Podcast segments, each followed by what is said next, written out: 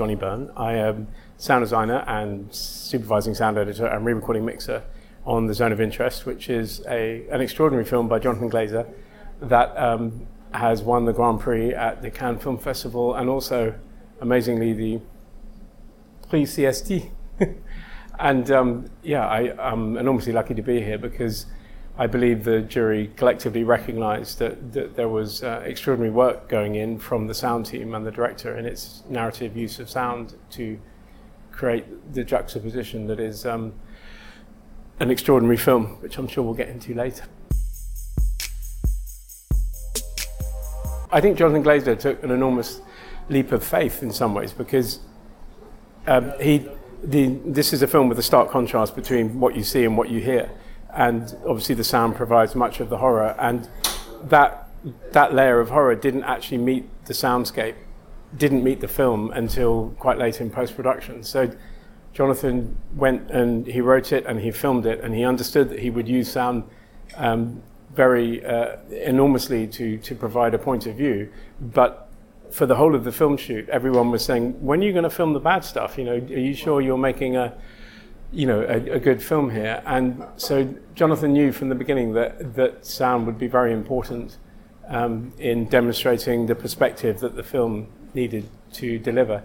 Um, and Jonathan, I've worked with Jonathan for 25 years, and he knows very well my capability. And I think when he wrote the script, he, he understood he would be working with me and, and how we would go about it. And you know, for many years, we discovered on Under the Skin, for example, there was a method where if we go out into the real world and record sounds, and then we sit together for many months and we listen to those thousands of hours of recordings, then we will find some beautiful sound that will help tell the narrative. And so he knew that that's what we would be doing on, on the zone of interest because it's a workflow that we've developed over time.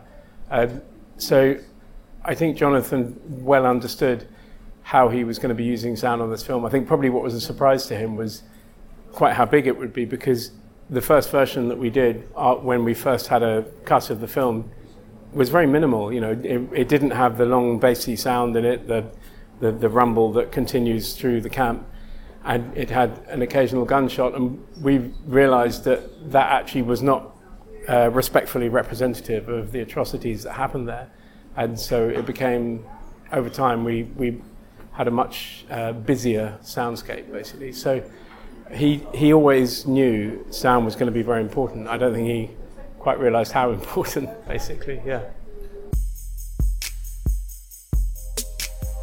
Getting credibility in the sound recordings. I think um, Jonathan and I understood years ago that immersive cinema is not so much surround sound and whooshes and loud, it's credibility, believing the sound that you use.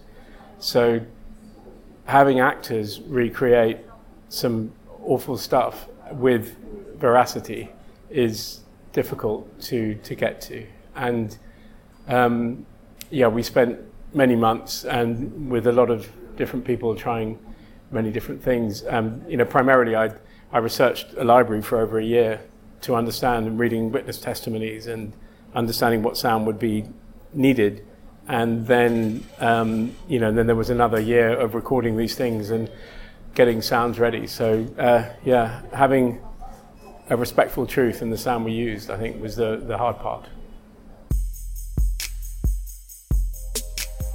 The most challenging scene was the scene where Rudolph stands in the garden at night, early on in the film, smoking a cigar and ignoring the hideous atrocities happening over the end of his garden wall.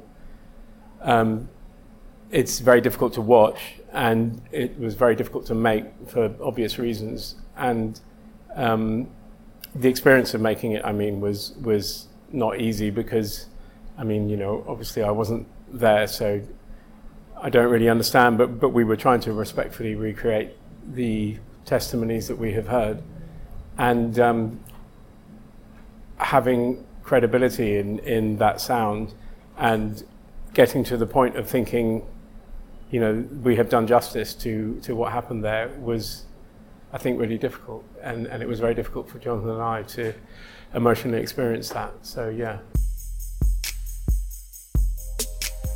It's weird because I think sound works psychologically as well. So I think um, there's the, there's the obvious uh, narrative aspect of simply representing what did happen there. But I think um, because uh, in the absence of any images, um, what Jonathan has cleverly done is he has realized that he could never put a picture in your head that is as powerful or horrific as the one that you can imagine based upon the collective knowledge of these atrocities that happened in 1943 and, and around that time. So that combined with the fact that um, sound has a connection to the limbic system and the, it, it is more of an instant reaction for the brain than a considered rational thing like image tends to be.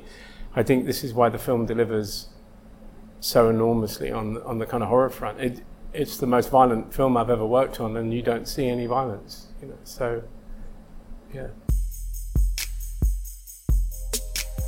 Now, Jonathan is a good friend, and we've worked together for uh, many, many music videos and TV commercials and films over, I guess, almost three decades. And um, yeah, we get on very well. I, I speak to him often. I, you know, he, he sent me the script many years before we filmed it. You know, here you go, son. This is coming your way. Figure out what you need to do. You know, we, um, I very much enjoy his company. He's uh, the um, the potentially the most difficult to please director that I work with because his level of rigor is extraordinary. You know, his perfectionism is you know he makes one film every ten years, and whew, you know it's going to be right. You know, so. Um, but yeah, I, I really enjoy his company, and I feel enormously grateful that my many years spent working with him, in the absence of ever going to any formal film school, have given me, in many ways, an understanding of why film works. You know, because he is so hands-on a director, and he is always explaining to me, you know, why I've got something wrong or whatever. I think sound is well recognized these days, much more than it was. You know, when you think about um, uh, you know, obviously in the 70s, I think that was kind of the, more the birth of it when Walter Murch put the, um, the Screaming Train on The Godfather in 1972. That was an extraordinary sound design moment. And then, you know, uh, seven years later, he went on to sound design Apocalypse Now, which was an extraordinary film. Um, and that was the birth of the time, that was the time where the birth of the, the phrase sound designer came. Um, and I think certainly there are more films now that use sound narratively than ever before. Um, is sound recognized enough? I think sound is always um, the cheapest bit to achieve. You know, you can you can um, so formidably influence the narrative or the emotion of a music or the emotion of a film with with the lens through which you see it in sound. You know, so I think um, it. My point is, I think it's perhaps under recognized because the sound budget is never 20 million, you know, like the, the, the picture budget maybe, you know. So, so it's kind of perhaps not given quite the recognition it, that you think it might because that, because it's just more complex to go and get the image, you know. But, but the sound can be so equally powerful and a lot of directors, you know, from Tarkovsky all the way back have understood that sound is, is 50% at least, you know. I, I'm, I mean, I'm so thrilled, absolutely delighted. This is, it's a, uh, definitely an honor of a lifetime. This is, um, you know, I, I feel so immensely humbled and grateful to receive this amazing award. Yeah, I'm thrilled.